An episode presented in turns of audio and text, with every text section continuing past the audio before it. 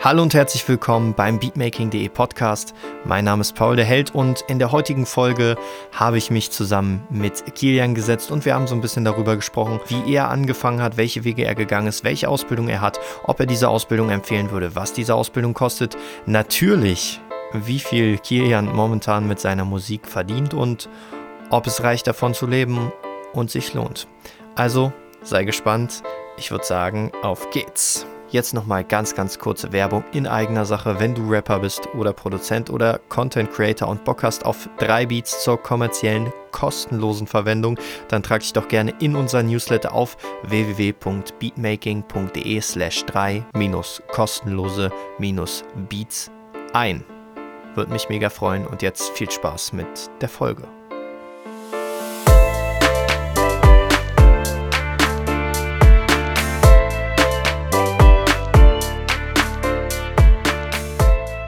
Beatmaking.de Podcast. Ein stabiles Einkommen, mit was das Spaß macht. Heute mit Klusik. Moin, moin. So, Kian, also für die Leute, die dich noch nicht kennen, stell dich doch einfach mal kurz vor. Wer bist du? Was machst du? Wo kommst du her? Und so weiter und so fort. Boah, hey, da kommt direkt äh, eine der meiner besten Eigenschaften, das sich selbst vorstellen. Da bin ich nämlich absolut schlecht drin. also, ich bin auf jeden Fall der Kilian. Ich bin 22, bald 23, noch einen Monat, wuhu, und dann äh, geht's nur noch bergab und komme aus dem wunderschönen Niedersachsen, um es genau zu sagen, Hildesheim, das liegt zwischen Braunschweig und Hannover, wer das nicht kennt.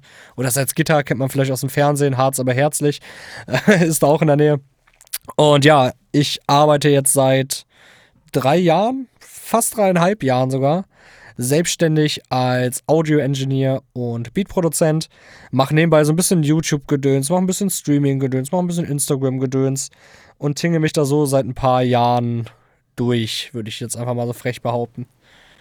Ja, genau deswegen bist du auch heute hier Gast, weil das ist natürlich für viele interessant und vielleicht der ein oder andere, der den Podcast hört, ne, fragt sich auch, ey, wie kann ich das machen? So, was gibt es da halt für Wege, Mittel und äh, Möglichkeiten? Aber ich würde sagen, wir fangen erstmal ganz, ganz am Anfang an.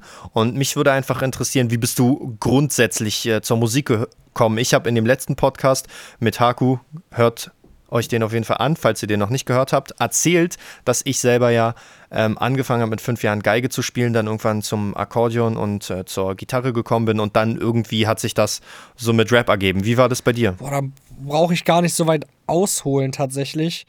Also ein Instrument habe ich nie groß gespielt. Ich habe immer versucht, mir ein bisschen Gitarre beizubringen, ein bisschen Keyboard, dies, das, aber nie so, dass ich groß was gespielt habe. Ich kann tatsächlich auch immer noch kein Instrument spielen, außer ein bisschen Keyboard. Aber das ist ein anderes Thema.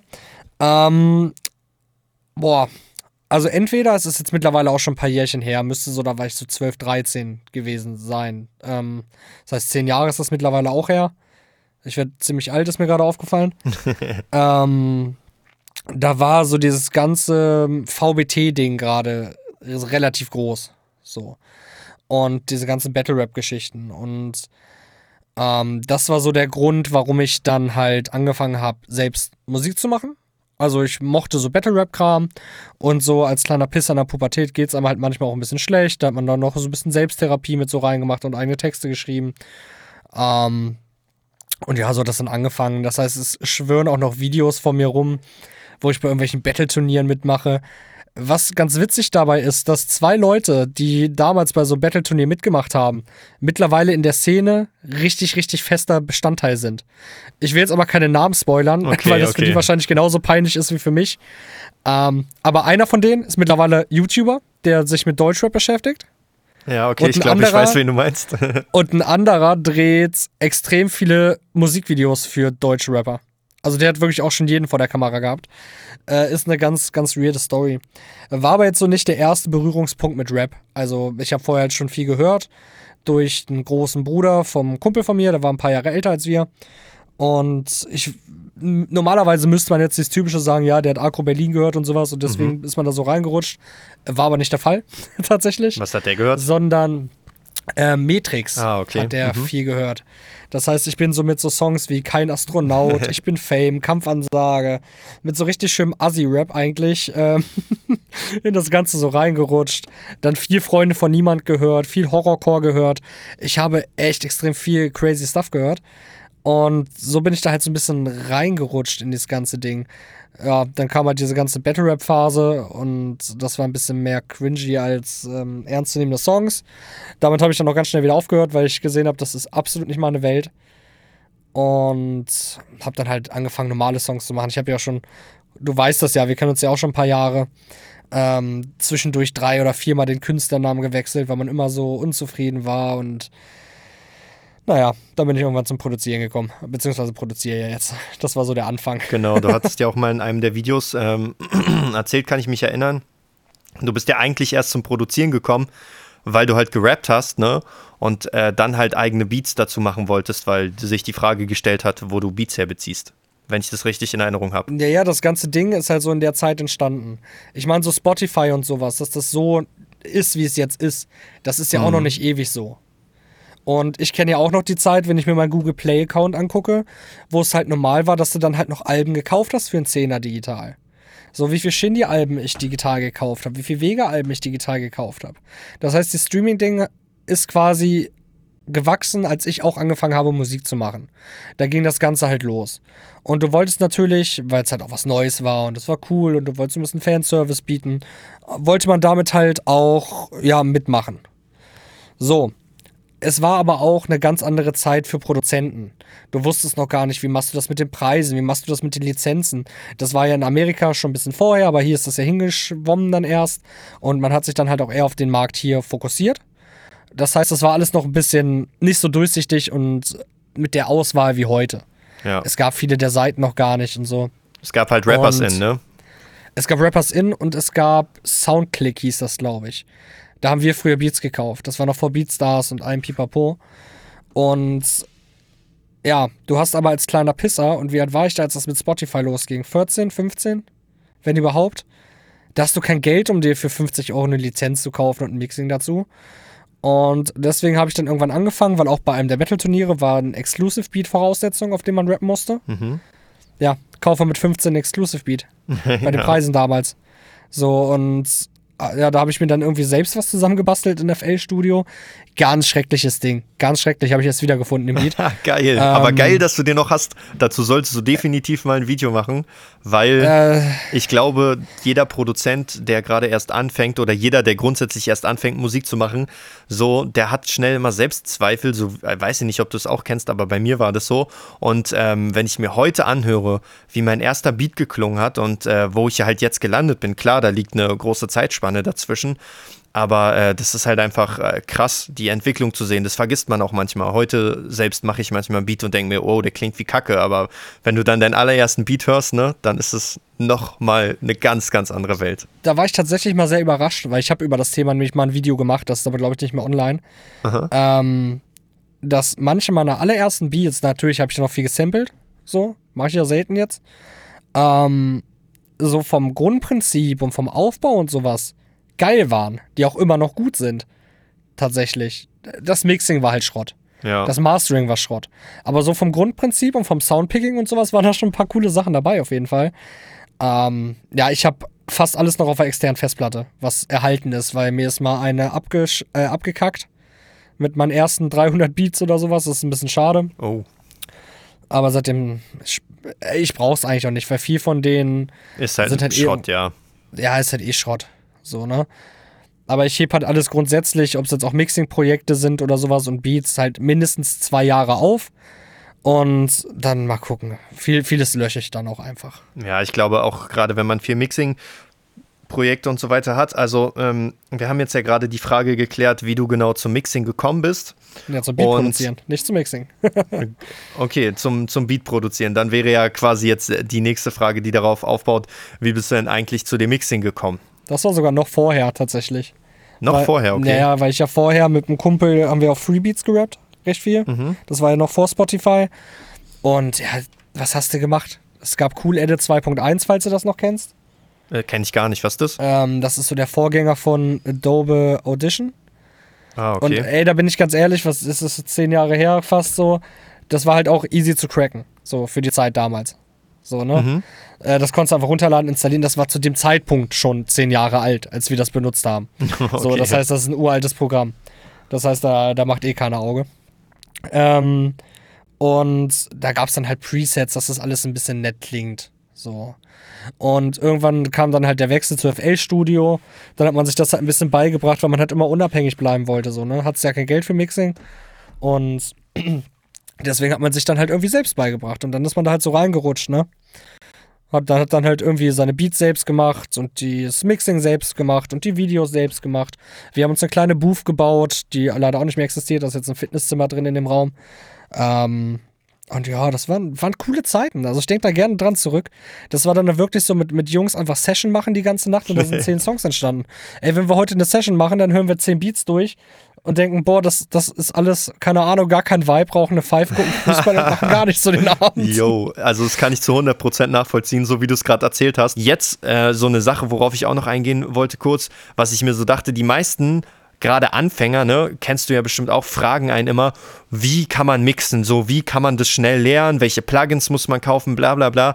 Aber am Ende des Tages kommt es in meinen Augen wirklich darauf an, erstmal Spaß bei der Sache zu haben, sich gar nicht so viel dabei zu denken, sich nicht unter Druck zu setzen und man lernt es einfach, indem man es macht. Man muss es erst 1000 Mal falsch machen, bis man es richtig macht. Man muss beim Beats bauen zum Beispiel 100 Kicks anhören, 1000 Kicks anhören, bis du so diese eine hast oder diese fünf Kicks, ne? Das sag ich immer so, du brauchst nur fünf Kicks, die scheppern so und die meisten Produzenten, zum Beispiel Sonus äh, 030 hat es auch mal gesagt, er benutzt immer nur eine Kick und auch viele andere Produzenten, zum Beispiel äh, Avicii hat nur drei Kicks in seiner gesamten Karriere benutzt und so. Das sind halt so Sachen, die kannst du nicht von Anfang an. Du kannst nicht die drei Kicks irgendwo runterladen so. Und äh, auch dieses ganze Sachen, was Mixing angeht und so, das kannst du halt nicht einfach als Preset oder als Plugin runterladen. Du musst es lernen und dazu ist halt das Wichtigste, Spaß zu haben und einfach zu viben. Und so wie du sagst, halt einfach zehn Songs in einer Nacht machen, so scheiß drauf. Es ist niemand da, der einen unterbricht. Es ist niemand da, der ihm sagt, ah, oh, das ist aber scheiße, der einen irgendwie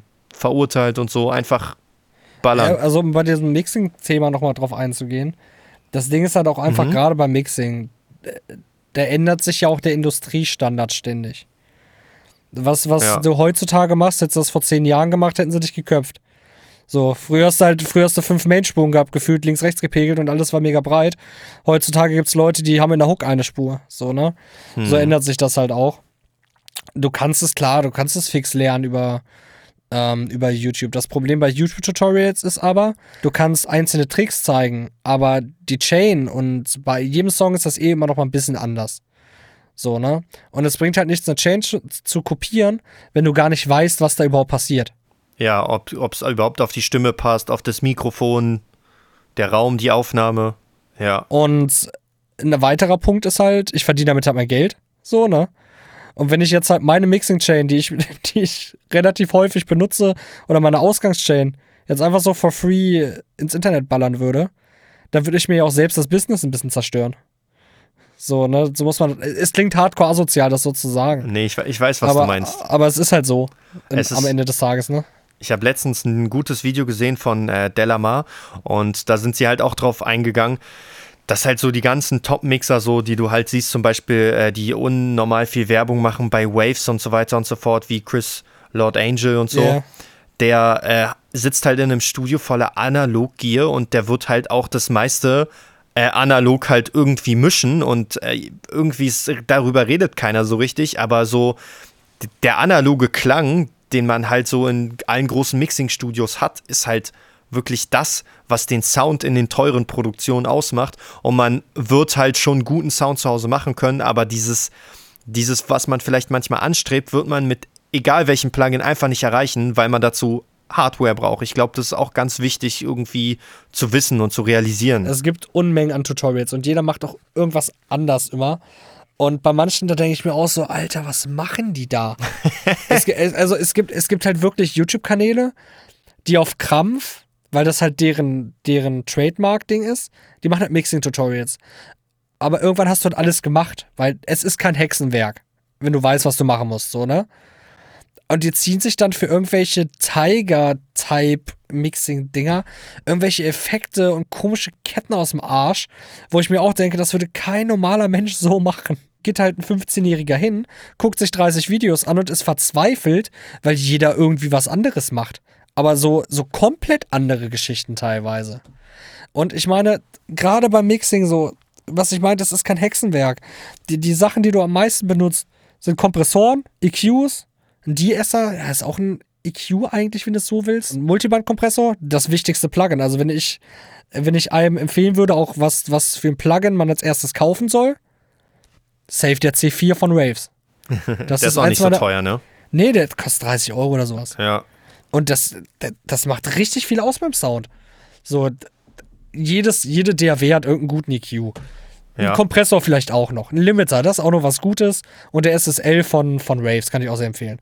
Ähm, aber ansonsten brauchst du nicht viel. Da musst du nur wissen, was du machst. So, ne? Und das ist halt das Problem. Ich sag dir ganz ehrlich am Anfang, ich habe halt alles so irgendwie äh, Try and Error mir selbst beigebracht, was Mixing angeht, bevor ich halt meine Ausbildung gemacht habe als Mediengestalter, wo ich dann halt auch in der schulischen Ausbildung ein bisschen Wissen noch vermittelt bekommen habe oder dann auch so in äh, teilweise während meiner Ausbildung quasi in meinem Betrieb halt in äh, so Tonstudios gesessen habe, die wir da halt hatten. Und da haben wir so ein Projekt gemacht, wo wir eine Band aufgenommen haben. Und da war halt so ein erfahrener Toningenieur, von dem habe ich halt auch einiges gelernt aber als ich angefangen habe, habe ich halt wirklich auf jede Spur in meinem Beat halt ein EQ gemacht und halt richtig krasse Anhebungen und Absenkungen gemacht und ich wusste halt gar nicht, was ich mache.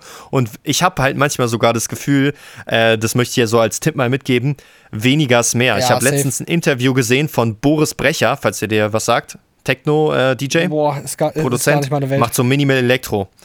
Auch nicht meine Welt. Ich fand es nur interessant, weißt du, manchmal so YouTube äh, Random nee. Recommendations klickst halt drauf. Und er hat gesagt, er benutzt, fand ich richtig interessant, er meinte, er benutzt ganz, ganz wenig Equalizer, eigentlich nur ähm, also wirklich sehr, sehr wenig, halt um gewisse Frequenzen halt platt zu machen und keine Kompressoren im Mixing. Ne? Also klar, er hat halt schon äh, Samples, die halt jetzt nicht irgendwie krasse dynamische Sprünge haben und wenn er die halt alle selbst einprogrammiert, wie man das halt bei Minimal Techno macht, da gibt es halt auch keine krasse Dynamik, die du irgendwie komprimieren musst, großartig. Aber das fand ich schon halt sehr, sehr, sehr interessant. Und wenn man sich seine Sachen anhört, da denkt man sich auch so, wow, es ist halt, äh, hört sich krass clean an. Und das kommt halt auch dadurch, dass es dann halt am Ende alles nochmal so fett in der Summe Ja, weil, weil du es halt nicht kaputt wird, ne? mischt. So, das ist das Ding. Ich war halt gerade am überlegen, genau ich habe auch bei Beats also echt wenig äh, Kompre äh, also generell Effekte. Das klassische natürlich, 808 Sidechain und sowas, ja.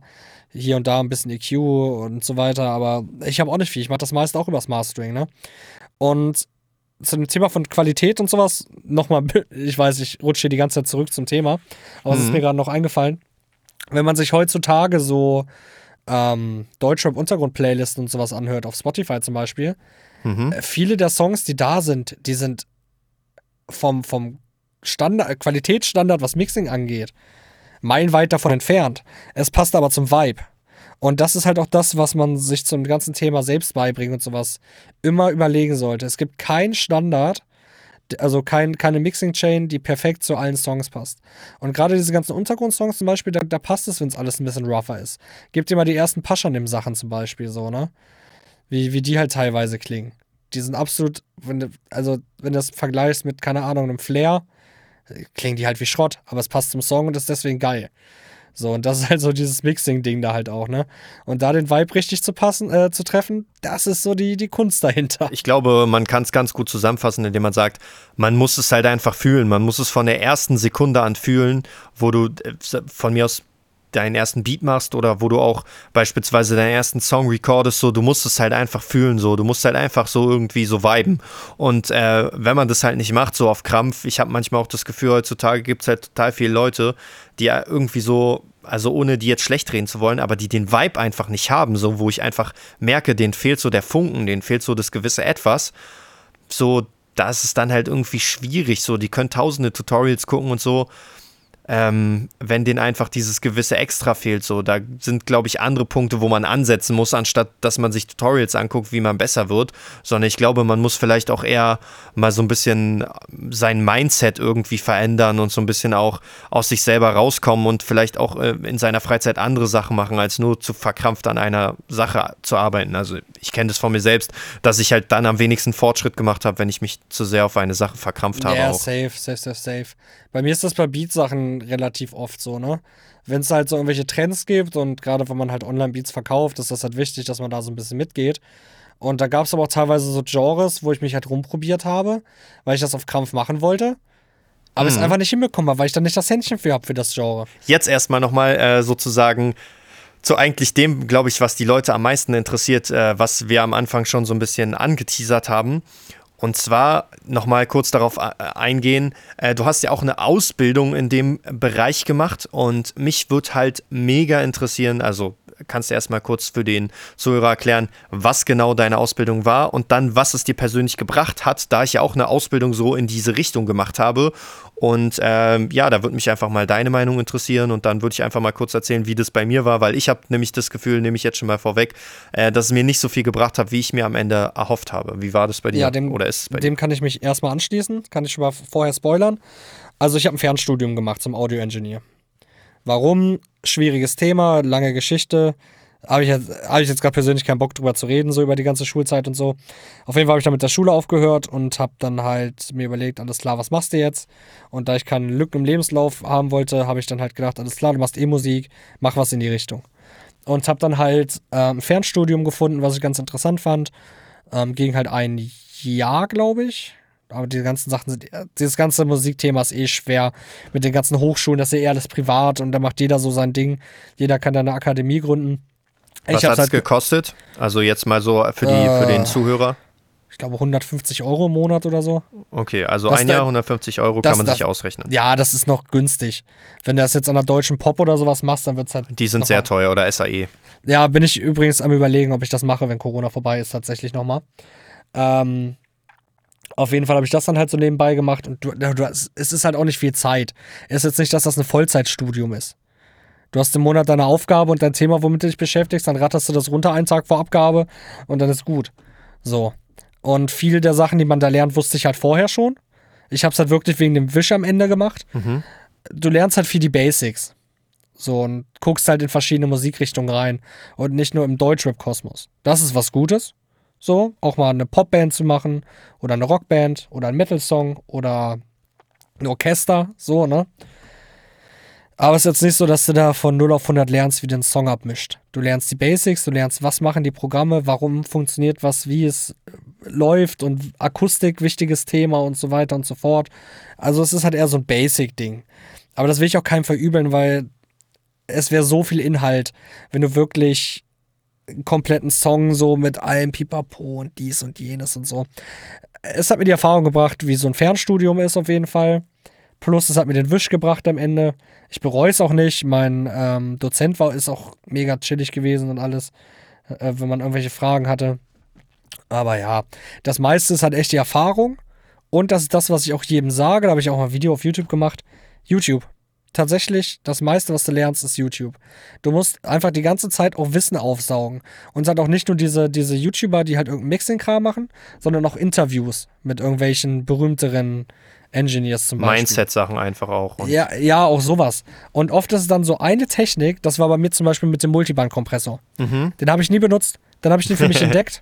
Und ey, zwei Welten. Du lernst einen neuen Effekt, eine neue Einstellung und dein Mixing ist 1000% besser. so. Wie war das bei dir mit der Ausbildung? Du, du hast ja eher da was Handwerkliches, wo du wirklich gearbeitet hast oder immer noch arbeitest. Bei mir war das ja alles Theorie und du hast eine Monatsaufgabe halt gehabt. Genau, ich habe das ja quasi Vollzeit gemacht. Ich habe, wie gesagt, eine Ausbildung als Mediengestalter Bild und Ton gemacht. Das klang erstmal im ersten Moment auf dem Papier so, oh, geil, Kamera, du lernst äh, Ton aufnehmen, du lernst irgendwie ein bisschen mixen und so weiter und so fort. Und ich hatte, sagen wir mal, ein gewisses Grundwissen, was Kameras angeht, weil ich Musikvideos gedreht habe, so wie du auch selber, habe ich auch bei VBT-Sachen und so teilgenommen. Ich habe halt selbst dahingehend auch schon viel mit Musik zu tun gehabt. Und die Ausbildung ging halt drei Jahre und drei Jahre ist ein bisschen länger als ein Jahr und halt auch Vollzeit.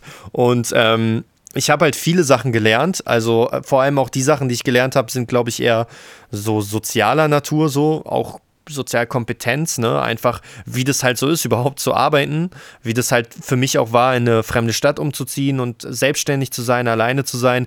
Das sind Sachen, wie die ich aus der Ausbildungszeit mitgenommen habe, aber rein vom Wissenstransfer her, was jetzt so ähm, also halt Audio-Mixing angeht oder Mastering, habe ich in der Berufsschule, kann ich sagen, nichts gelernt. Und auf Arbeit hatte ich halt diese Erfahrung, dass wir halt in einem Tonstudio waren und da eine Band aufgenommen haben und so. Das sind Sachen, die hätte ich so nicht gemacht.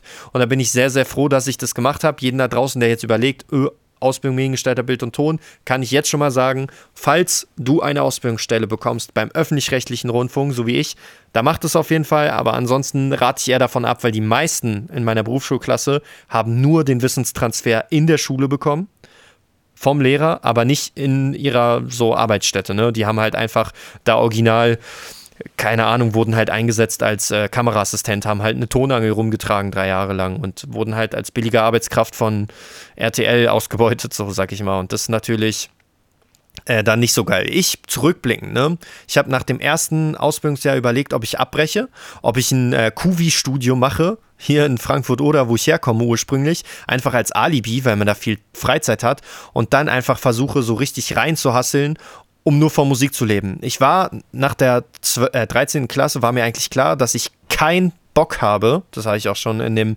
äh, Interview mit Haku gesagt, keinen Bock habe, einen, so einen ganz normalen 9-to-5-Job zu machen. Und ich wollte Musik machen, irgendwas mit Musik, weißt du, einfach so, ich hatte einfach richtig Bock und ich wusste auch, dass ich dafür so ein gewisses Talent habe, so, dass es halt klappen würde, wenn ich mal irgendwie ein Jahr komplett Zeit dafür hätte, so, ne? Und ich habe meine Eltern angefleht, yo, gebt mir einfach ein Jahr Zeit, so, ich wohne weiter bei euch, ich mache so einen 450-Euro-Job, fahr Pizza aus oder so. Aber habe irgendwie die Möglichkeit, mich vielleicht da selbst zu verwirklichen. Haben sie halt leider nicht gewollt und meine Mom hat mir dann auch ins Gewissen geredet, als ich nach einem Jahr die Ausbildung abbrechen wollte, habe sie dann ja zu Ende gemacht. Äh, verdiene da jetzt halt ganz gut, etwas über zwei netto, also 2000 und das ist äh, auch für die hier herrschenden Lebensverhältnisse auf jeden Fall eine Menge Geld. So das ist kann man nicht anders Geld sagen. Eigentlich. Und da kann ich mir halt äh, viele Dinge hier halt ermöglichen, so, ne? Technik, die ich mir kaufen kann. Und äh, kann halt jetzt im Endeffekt mit meiner Zeit, die ich habe, leider immer noch nicht so viel Musik machen oder so viel, wie ich mir gerne wünsche. Aber ich habe halt Budget, so um es halt zu investieren, um halt grundsätzlich äh, das ins Musikbusiness zu investieren und eines Tages irgendwann aufzuhören. Jetzt meine Frage nochmal an dich. Würdest du rückblickend gesehen, du hast es ja schon mal gesagt, also du bereust es nicht, würdest du es nochmal machen, so mit dem heutigen Wissen? Und die andere Frage ist, wem würdest du es empfehlen, Leute, wenn du es jemandem empfehlen könntest? nichts mit der Musik zu tun haben, also gar nichts, nicht selbst gemacht, die, die morgen aufstehen und sagen, ja gut, ich habe zwar noch nie Musik gemacht, aber ich interessiere mich dafür, ich fange damit jetzt an, ist es gut, um Basics zu lernen. Mhm. Für Leute, die vorher schon in der Szene aktiv sind und vorher schon Musik gemacht haben, du lernst ein paar nette Sachen, aber die meisten Sachen kennst du. Es ist halt ein Vorteil, wir leben hier in Deutschland und hier in Deutschland steht ein Stück Papier, wo drauf steht, was du theoretisch kannst, über dem, was du wirklich kannst. Das heißt, ich habe es am Ende auch, muss ich ganz ehrlich sagen, erstens für, den, äh, für die dann nicht vorhandene Lücke im Lebenslauf gemacht und um am Ende das Zertifikat zu haben. Weil das ist viel wert hier in diesem Land. So, ne? Und aus dem Punkt würde ich es nochmal machen. Mhm. Um das dann halt zu haben. Weil gerade am Anfang, muss ich sagen, hat mir das echt viel gebracht. Weil das bei Facebook ganz cool ankam, dass ich das halt gemacht habe. Ne? Man hat das halt gepostet, hier zertifizierter Audio-Engineer. Und da kamen dann halt direkt Leute an. Und mit vielen dieser Leuten, überlegt man, das ist drei Jahre her. Ja. Und mit vielen von diesen, drei, äh, von diesen Leuten arbeite ich halt heute immer noch zusammen. Ja. So, das ist halt krank. So. Ja, das ist, das ist auf jeden Fall gut. So, ich glaube, das ist ein Punkt, den man nicht äh, vernachlässigen sollte. Zum Beispiel habe ich auch mit SAE-Studenten, ich habe da einige, ah nee, nicht, sorry, nicht SAE, sondern ähm, äh, HDPK, Hochschule der populären Künste in Berlin. Ja. Also es ist halt ein Präsenzstudium, kein äh, Fernstudium und habe auch mit einigen geredet und die meisten sagen, klar, es ist halt mega teuer.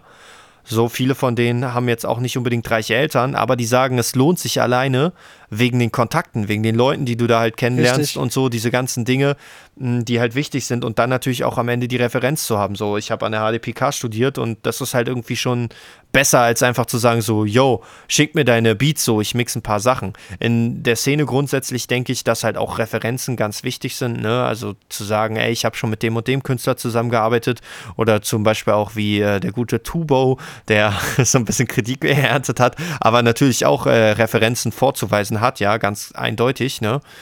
Ähm, die man ihm auch nicht verkennen kann, das ist halt natürlich einfach was wert. So am Ende des Tages sagt es in meinen Augen nicht viel aus darüber, ob du krass mixen kannst oder nicht. Ich habe einen Kumpel, der kann mega krank mixen, aber der, also wirklich, der, der macht es halt nur so für sich, der hat halt gar keine Referenzen. Und äh, wenn er jetzt posten würde in irgendeinem Online-Forum, yo, ich mix für dich, es, er hat halt nichts vorzuweisen und niemand würde Aufträge bei ihm machen. Und ich glaube, da ist es schon ein ganz guter Punkt, den du angesprochen hast, dass es halt wichtig ist. Und jetzt als Überleitung, ja, um wieder zurückzukommen zu dem ganzen äh, Selbstständigmachen-Ding. Das war ja quasi so der Anfang deiner Selbstständigkeit. Und wie lange hat es wirklich gedauert? Du hast ja auch ein äh, E-Book darüber rausgebracht. Äh, auf jeden Fall auch äh, Empfehlung geht raus für alle Leute, die das interessiert. Wo kann man sich das anhören? Äh, das erste Mal dreistellig mit Musik? vierstellig. Vierstellig? Entschuldigung. Das ist ein E-Book bei Amazon, so ein Kindle-Ding. Ich bin, ich bin gerade am gucken, ich öffne mal nebenbei meine Dokumente, aber ich glaube, da habe ich es nicht mehr, wann so der erste Monat richtig gut läuft, weil ich kann es ich dir aus dem Kopf ehrlich gesagt okay. nicht sagen. Aber so ungefähr, so. wie lange war das nachdem, also du hast ein Jahr sozusagen hm, dein Fernstudium wahrgenommen, hast du währenddessen schon Aufträge gehabt oder wie lief das ab? Wie lange war ungefähr der Zeitraum zwischen dem ein Jahr Online-Studium Anfang bis dann du wirklich sagen konntest, sagen wir mal, du hast so viel Geld, okay, gut, du hast noch bei deinen Eltern gewohnt. Ich glaube, viele, die den Podcast hören, haben auch wahrscheinlich noch die Möglichkeit, einfach zu Hause wohnen zu bleiben, dass man, sage ich mal, so viel Geld hatte, dass man zumindest sein eigenes Essen finanzieren konnte, vielleicht seinen Eltern sogar ein bisschen Geld geben konnte für Miete und sich vielleicht ein paar andere Sachen leisten konnte. Ja, das Problem dabei ist, das darf man nicht unterschätzen, denn äh, relativ schnell, wenn man halt mal ein paar Euronen verdient und auch regelmäßig verdient, und das war bei mir jetzt äh, direkt nach ein paar Monaten, hatte ich irgendwie 500, 600 Euro oder sowas im Monat. Ähm, da kommt ganz schnell die Krankenkasse. Ja, oh, yo, die ist äh, richtig teuer also, gewesen auch richtig, noch bis vor kurzem, also, ne? Also, ich sag mal so. Ähm, weil dadurch, dass ich nicht studiert, hat, studiert habe, habe ich den Studentenstatus nicht gehabt. Mhm. Das heißt, ich war ja direkt Gewerbeabfahrt und ich wurde dann auch behandelt wie jemand, der halt ganz normal sich selbstständig gemacht hat. Und da hast du nichts mit irgendwelchen großen, krassen Freibeträgen und sowas. Nee, nee, nee. Da hast du zu dem Zeitpunkt, waren es, glaube ich, 325 Euro oder sowas, ja. die du verdienen durftest, äh, wenn du familienversichert bist. Und wenn du da durchschnittlich drüber warst, bist du rausgeflogen aus der Familienversicherung. Und da musstest du dich selbst versichern und das unterschätzen viele. Ich habe, ja, das ist sauteuer. Ich habe damals 600 Euro verdient. Ähm, da kannst du erstmal 50 Prozent gefühlt schon wieder zur Seite legen, weil das nur für Krankenkasse und Versicherungen drauf geht, so, ne? Und das ist doch immer noch ein großer Punkt heute. Ich bezahle irgendwie 230, 240 Euro Krankenkasse im Monat. Was gut Geld ist, so, ne? Und worauf wollte ich eigentlich nochmal hinaus? Ach ja, wann so richtig. Wann sozusagen, wenn man so viel Geld hattest, sage ich mal, dass du sagen konntest, okay, gut, jetzt, jetzt ist so einigermaßen, jetzt könnte man sagen, dass ich davon auf so einem Hartz-IV-Niveau leben könnte, sage ich mal. Ach so, ja gut, Hartz-IV-Niveau war ja relativ schnell erreicht. Aber das Aha, war halt, wie okay. gesagt, auch wegen der Vorarbeit. Das Problem bei mir war aber, dass ich wirklich zwei Jahre meiner Selbstständigkeit, die ersten zwei Jahre, extrem viel rumgepimmelt habe, ne? Also extrem viel. Rumgepimmelt im Sinne von? Nicht im Sinne von, alles klar, ich nutze das jetzt und acker jetzt äh, 18 Stunden am Tag, wie man es normalerweise machen sollte, sondern genau, man hat halt die Freiheiten, die man hatte, genutzt und hat das dann so schweifen lassen und das so nebenbei gemacht. Und bei mir kam diese, wo es so Klick gemacht hat, erst relativ äh, spät. Also das ist noch gar nicht so lange her. Ähm, zwischendurch waren dann halt so Phasen, wo man sich dann halt leider selbst unter Druck setzt. Und wenn man sich in einem kreativen Bereich selbst unter Druck setzt, dann, dann, dann geht es auch nicht besser. So, ne? Seit ich das alles ein bisschen lockerer sehe und das alles ein bisschen aufgeteilt habe, ist es auch entspannter für den Kopf und es macht mir auch mehr Spaß und es fühlt sich dann nicht an wie so ein 9-to-5-Job, auch wenn es halt manchmal so ist. Ist halt so, klar, es ist was Kreatives, aber da habe ich auch erst ein Video drüber gemacht. Im Endeffekt stehe ich morgens auf, habe meine Routine, setze mich in mein Studio, mache Songs fertig, mache die restliche Zeit Beats, bis ich abends keinen Bock mehr habe und dann geht das den nächsten Tag wieder von vorne los. Man macht was Kreatives, da bin ich auch dankbar für. Ich bin auch dankbar für meine Eltern, dass sie das alles so supportet haben über die Zeit. Ähm, aber es ist dann auch sehr repetitiv, so, ne? Aber es ist halt einfach so. Ich, es ist trotzdem ein Luxus, den ich sehr gerne habe. Und mittlerweile bin ich halt an einem Punkt, wo ich halt auch, äh, hätte das nicht nur Nachteile. Ähm, in Berlin zum Beispiel, ich bin ja zwischendurch nach Berlin gezogen und konnte das halt. Freiheiten, die man so nicht hat, ne? Wie ich jetzt zum Beispiel. Yeah. So, ich habe zum Beispiel überlegt jetzt gerade oder ich bin gerade dabei, mit meiner äh, Freundin und meinen Eltern zusammenzulegen für ein äh, Wohnmobil. Ich habe ein bisschen von dem Cash, was ich verdient halt, ja. immer schön investiert, ne? Und äh, da kam jetzt einiges halt zusammen durch die äh, krasse wirtschaftliche Situation gerade an den Märkten und äh, will da jetzt halt in ein Wohnmobil investieren.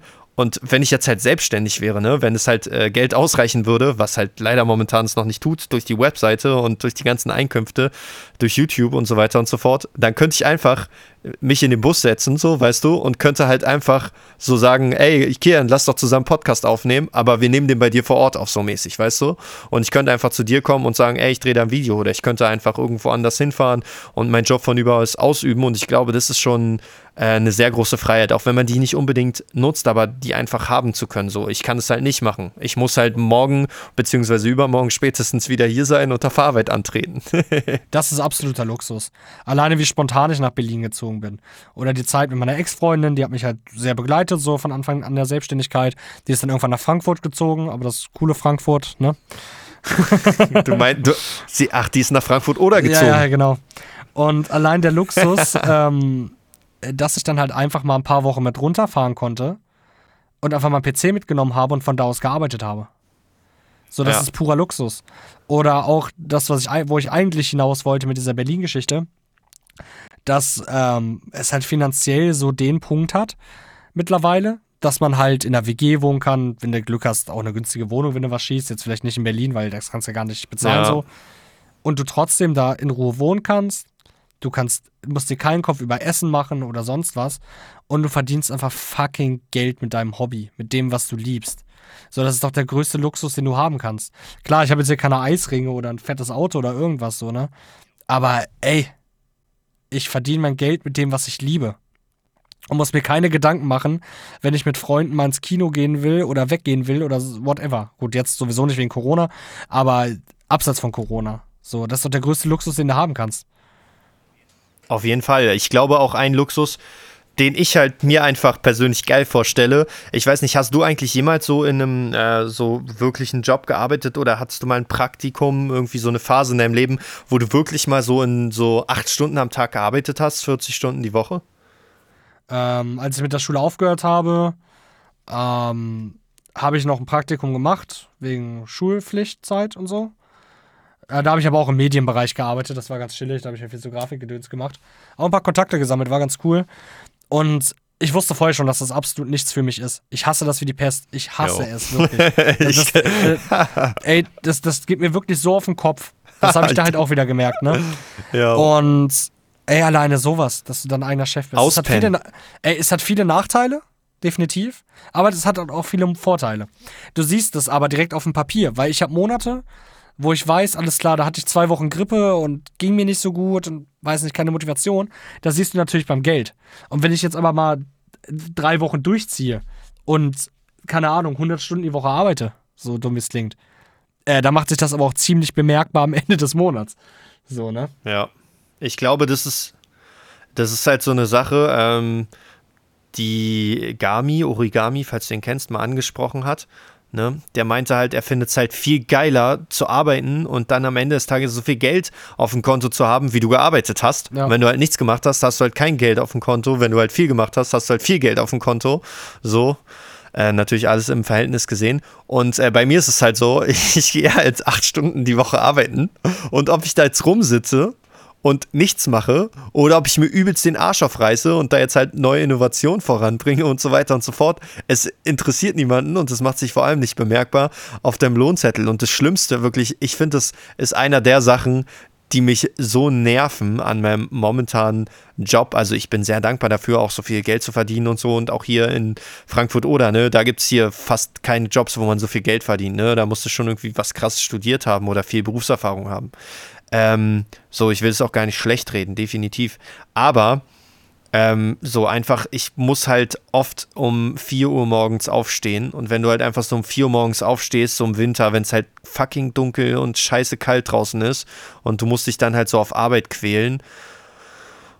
Und dann ist, äh, ich weiß nicht, das ist halt manchmal, an manchen Tagen fühlst du dich halt nicht so. Du bist halt nicht krank, so, du gehst halt trotzdem arbeiten, aber du fühlst dich halt auch nicht so, manche Tage ist halt einfach geil, wenn man halt so auspennen will und dann ist man auch produktiver, so habe ich das Gefühl. Gerade wenn ich irgendwie Urlaub habe oder frei habe, dann arbeite ich ja auch klar irgendwie an, mein, äh, an meinem Kleingewerbe in dem Sinne, aber einfach dieses so aufzustehen, wann es einem in den persönlichen Rhythmus reinpasst. Nimmst du es auch so wahr? Also ist das für dich so eine Sache, wo du sagst, das ist ein Luxus für dich, dass du sagst, ey, geil, ich kann jeden Tag um 10 aufstehen, so ich muss nicht um 4 aufstehen oder in Schichten arbeiten oder du kannst die Zeit halt frei einteilen und ich, also auch, ich muss ja auch am Wochenende arbeiten und ich glaube, du kannst halt auch eher sagen, so, mit deinen Freunden mal so, yo, wir machen einen Termin aus und ich schiebe mir dann meine Aufgaben, die ich halt zu erledigen habe, so hin, wie es dann passt.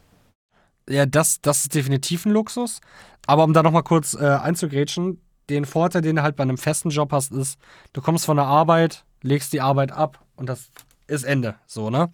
Ähm, ich bin halt, äh, mein Job ist dann halt 24-7, weil mich beschäftigt das halt die ganze Zeit. Das ist halt ein Stress, mit dem man klarkommen muss. Definitiv. Das heißt, das ist dann wieder so ein Negativpunkt. Aber zu der Punkt mit der Zeit. Ähm, ich habe da viel rumprobiert.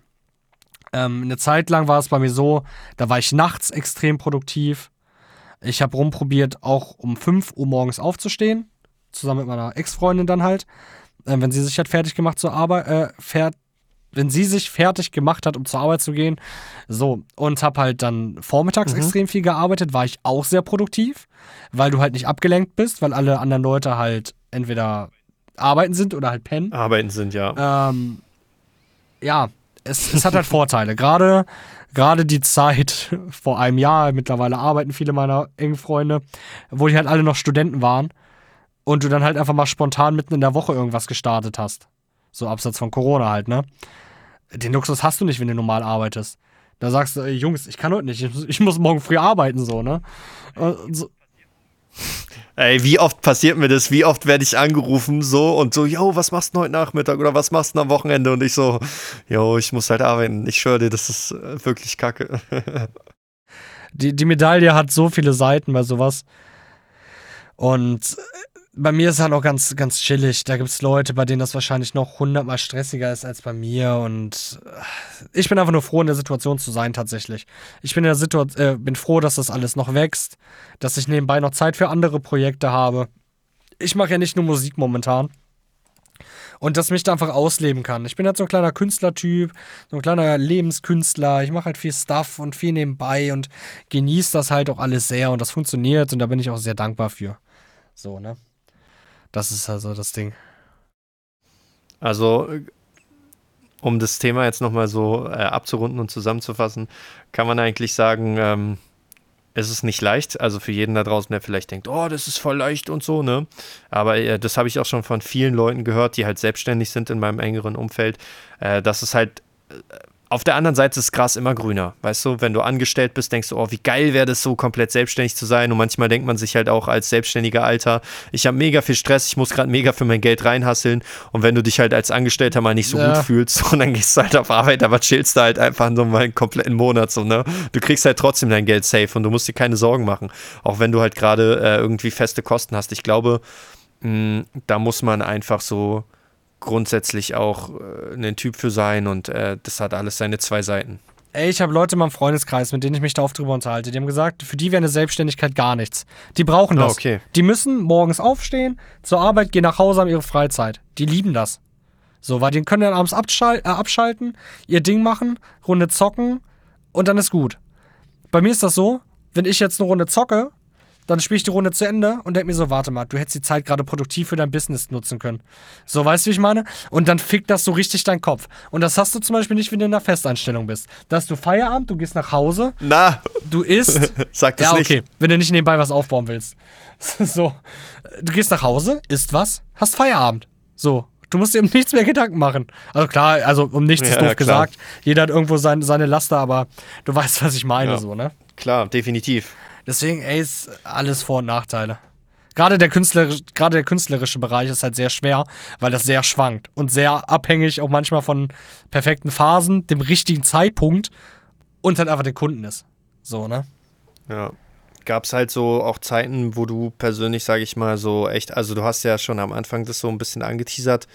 Ähm, da würde ich, also es würde mich halt interessieren, wo du halt gesagt hast, dass du schon überlegt hast, dass du halt aufhörst? War es halt der reine äh, finanzielle Aspekt oder gab es auch schon manchmal so Tage, Monate, wo du halt so gesagt hast, ey, du bist halt mega unzufrieden auch mit deiner Arbeit und es wird nichts und du wirst da, kommst da nicht weiter, fühlst dich irgendwie so festgefahren? Ähm, ja, also es gab beides schon. Es gab es wegen dem finanziellen Punkt.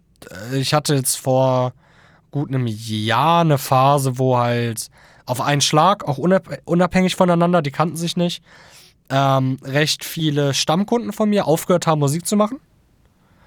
Hm. Und da bricht dir dann natürlich erstmal was weg im Monat. So, ne?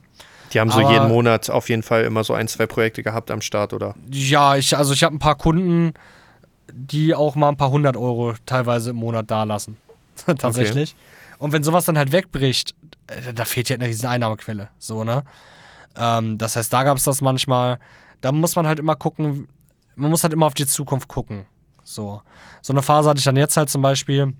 Sorry, wenn die Folge jetzt hier ein bisschen länger geht, aber es ist ein interessantes Thema. Ähm, ob ich auf Ewigkeiten das so weitermachen will, wie ich jetzt mache. Also Online-Beat-Selling und nebenbei Songs mischen. So. Weil irgendwo bist du da auch beschränkt. So. Und Zu welcher Lösung bist du gekommen? äh, dass ich das erstmal weitermache. Aber ich, ich, guck mal, was ich nebenbei noch alles mache. Ich mache diese Streaming-Geschichten, ich mache YouTube, was ein großer Aspekt ist, so, ne?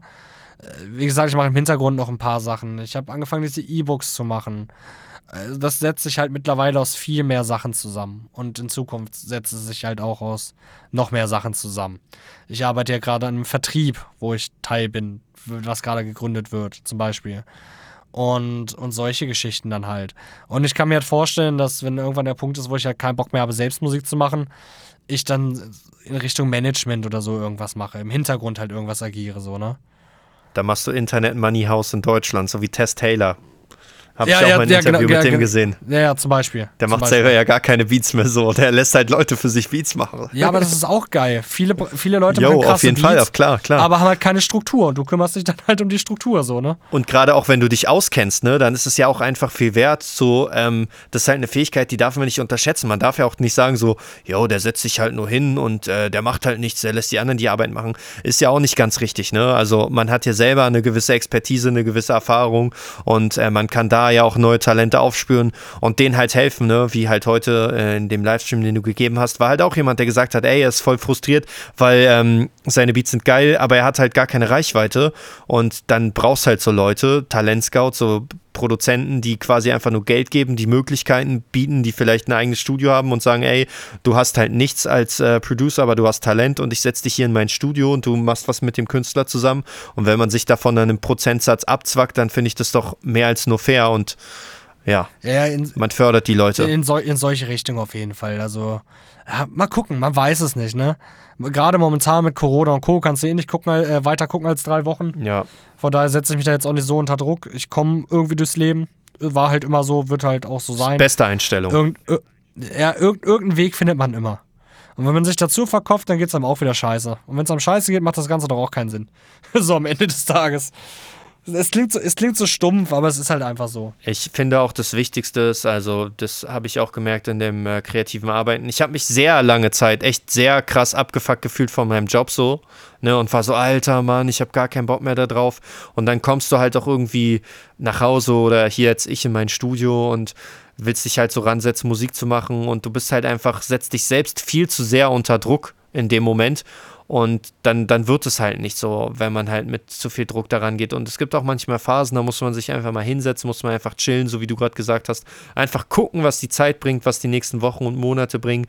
Und äh, einfach daran glauben und die äh, Dinge ergeben sich schon. Es tun sich manchmal Möglichkeiten auf, die man äh, gar nicht erahnen kann. Und Wege öffnen sich, die sich äh, davor noch nicht eröffnet haben, einfach dadurch, ja, also wie soll ich das erklären? Manchmal ergeben sich Dinge einfach. Ich weiß nicht, ob du das kennst. Ja, ja, gerade bei dieser Beat-Geschichte ist das auch schwer, weil es ist halt was Kreatives und dich hinzusetzen und auf Zwang was Kreatives zu machen, endet immer nicht gut. Ja. Und, und ich bin da ganz ehrlich, ey, ich habe teilweise Phasen, und das, obwohl es mein Job ist, muss ich dazu sagen, wo ich einfach mal eine Woche keine Beats baue. Da rühre ich FA-Studio eine Woche lang nicht an. So. Weil halt einfach gerade nichts geht. Dann klar setze ich unter Druck, weil irgendwo muss das Geld herkommen. Aber manchmal geht's halt einfach nicht. Dann fasse ich FA-Studio nach einer Woche wieder an und baue zehn Banger in einer Nacht. So mäßig, weißt du, wie ich meine? Jo, und dann, jo. dann ist das, was die letzte Woche nicht passiert ist, einfach wieder wett. So. Ja. Weil ich das dann nachgeholt habe an einem Tag, wo ich dann richtig Bock hatte. Dann hast du mal ein neues Plugin oder eine neue Soundbank und dann wird da ordentlich durchgeböllert, so, ne? ja. Das ging mir letztens so, als ich mir die Arturia V Collection geholt habe. Hast du die? Nee, also ich mache eigentlich alles nur über Omnisphere und Heat Up, Okay. tatsächlich.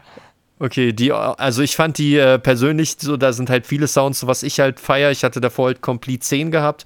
Das sind ja eher so, sag ich mal, ähm, wie soll ich das sagen, äh, organische Sounds. Ja. Und äh, das ist halt so, dieses äh, Arturia V Collection sind so viel analoge Synth, aber halt echt gut emuliert und da, boah, da, da hörst du so irgendwie einfach ein paar Presets durch und bist so instant inspiriert und so. Und so, wow, ich habe mir auch ein äh, MPC Live gekauft vor, glaube ich, zwei, drei Wochen.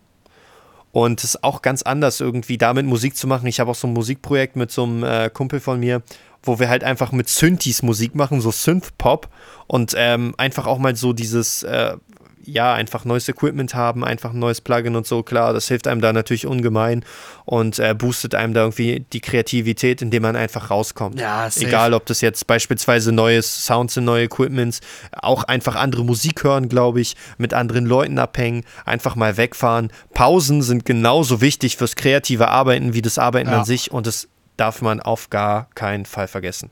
Ja, das neue Einflüsse sammeln halt auch, ne? Ja. Und deswegen, ey, ich habe das halt wie gesagt oft bei Plugins. Also, oder bei Soundpacks halt so, ne?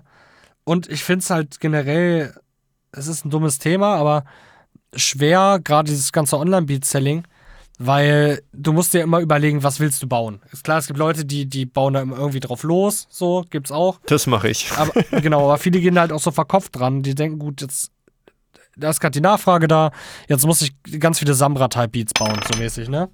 Mhm. Und ey, da setzt du dich dann auch wieder so unter Druck und dann kriegst du es nicht hin und dann verzweifelst du und dann. Äh, es ist ein schweres, schwieriges Thema. Es ist ein echt, echt hart dummes Business. Das, Ja. das, Monkey das- Business.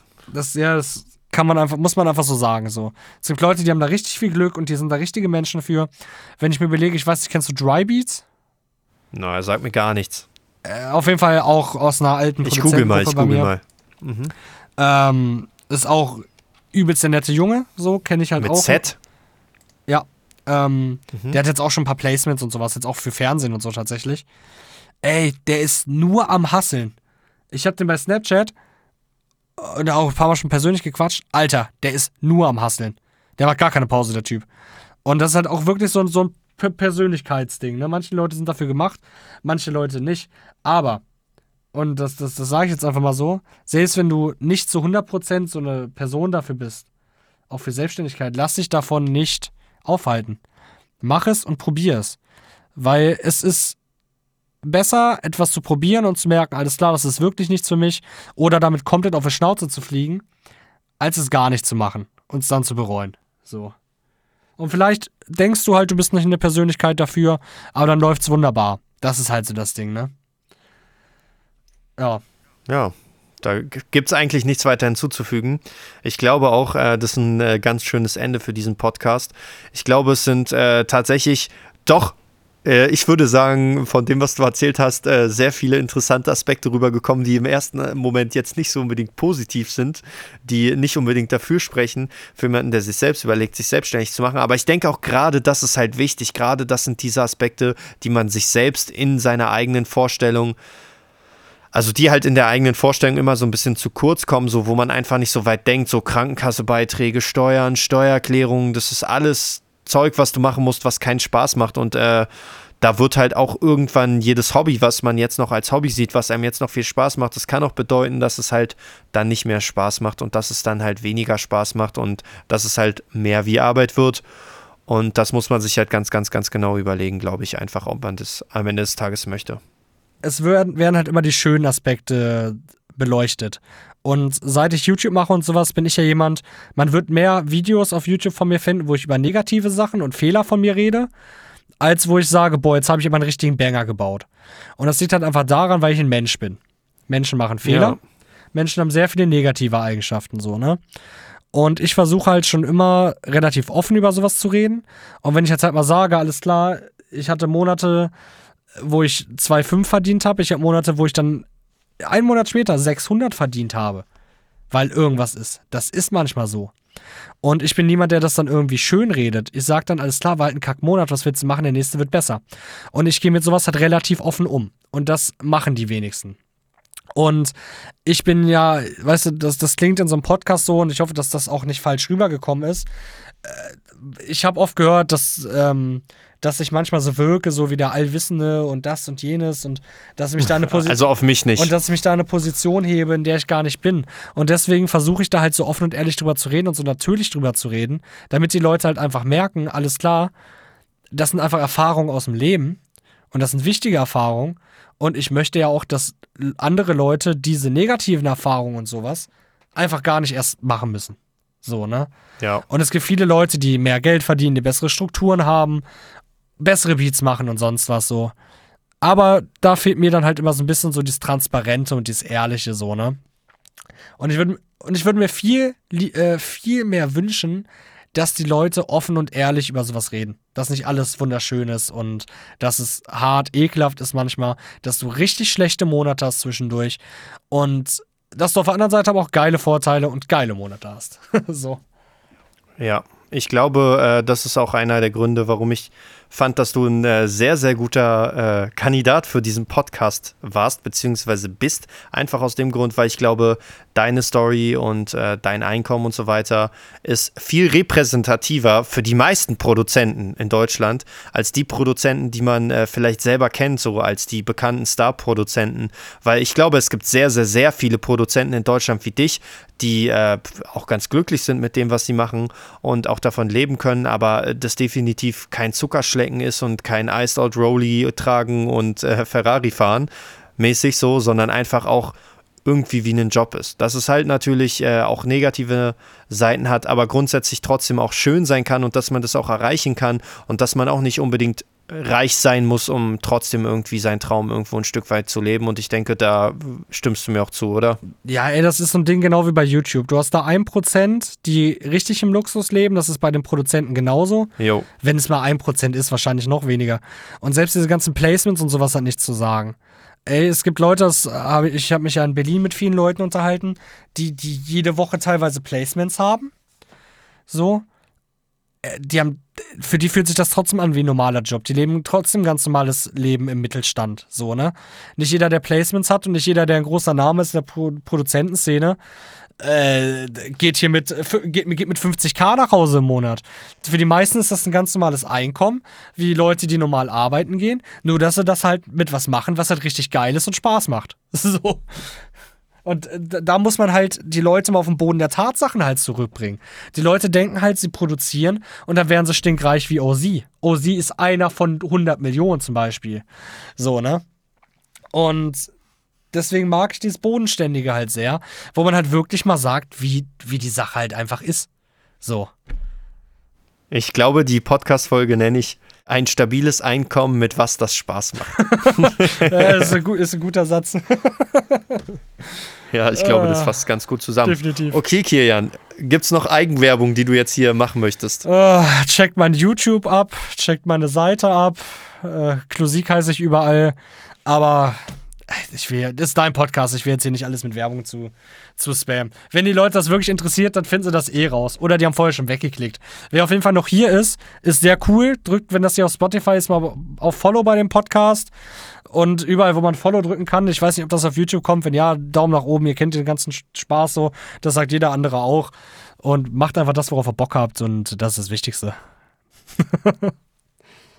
Sehr gut, sehr gut. Ich mache noch mal kurz Werbung für unsere Newsletter beatmaking.de slash 3 minus kostenlose Beats. Und da findest du drei kostenlose Beats zur kommerziellen Verwendung für Spotify, Amazon, iTunes und Co., wenn du dich in den kostenlosen Newsletter einträgst. Da wird es dann auch immer so ab und zu Updates geben zu neuen Podcast-Folgen und so weiter, zu neuen Blogbeiträgen auf der Seite und auch YouTube-Videos. Also lohnt sich auf jeden Fall. Es gibt da nichts zu verlieren. Und dann bedanke ich mich auch fürs Zuhören. Ne? Gerne 5 Sterne dalassen bei iTunes oder bei allen anderen Plattformen. Das Ganze teilen, das Ganze speichern. Das hilft immer den Algorithmen und so weiter und so fort. Wenn ihr Bock habt auf mehr solchen Content, auch gerne bei YouTube einen Kommentar schreiben. Und dann hoffe ich, dass wir uns auch beim nächsten Mal wiederhören. Ich bedanke mich nochmal bei dir, Kian, dafür, dass du dabei warst. War sehr, sehr cool. Und dann macht's gut. Ja, sehr gerne. Danke für die Einladung. Ciao, ciao.